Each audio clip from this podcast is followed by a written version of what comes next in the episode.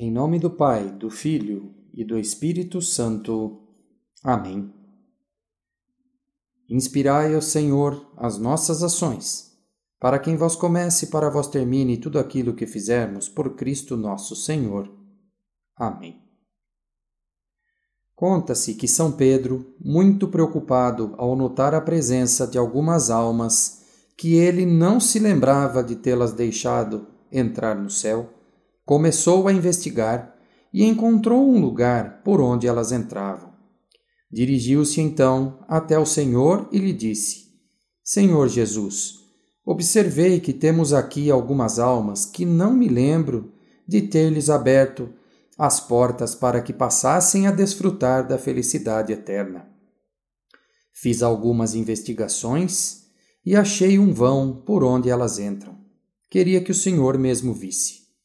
Jesus aceitou acompanhá-lo e viu que desse vão descoberto se pendurava, vindo da terra, um imenso rosário por onde constantemente subiam muitas almas. Alarmado, disse Pedro: Creio, Senhor, que devemos fechar essa entrada. Respondeu-lhe Jesus: Não, não, Pedro, deixe assim. Isso é coisa da minha mãe. A oração do Santo Terço ela salva. A oração do Santo Terço converte.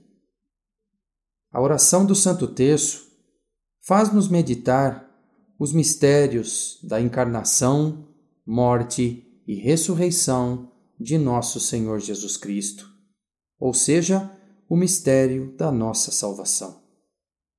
Como disse um grande santo, quem reza se salva, quem não reza é condenado. Salvar-se sem rezar é dificilíssimo, até mesmo impossível. Mas rezando, a salvação é certa e facilíssima. Se não orarmos, não temos desculpas, porque a graça de rezar é dada a todos.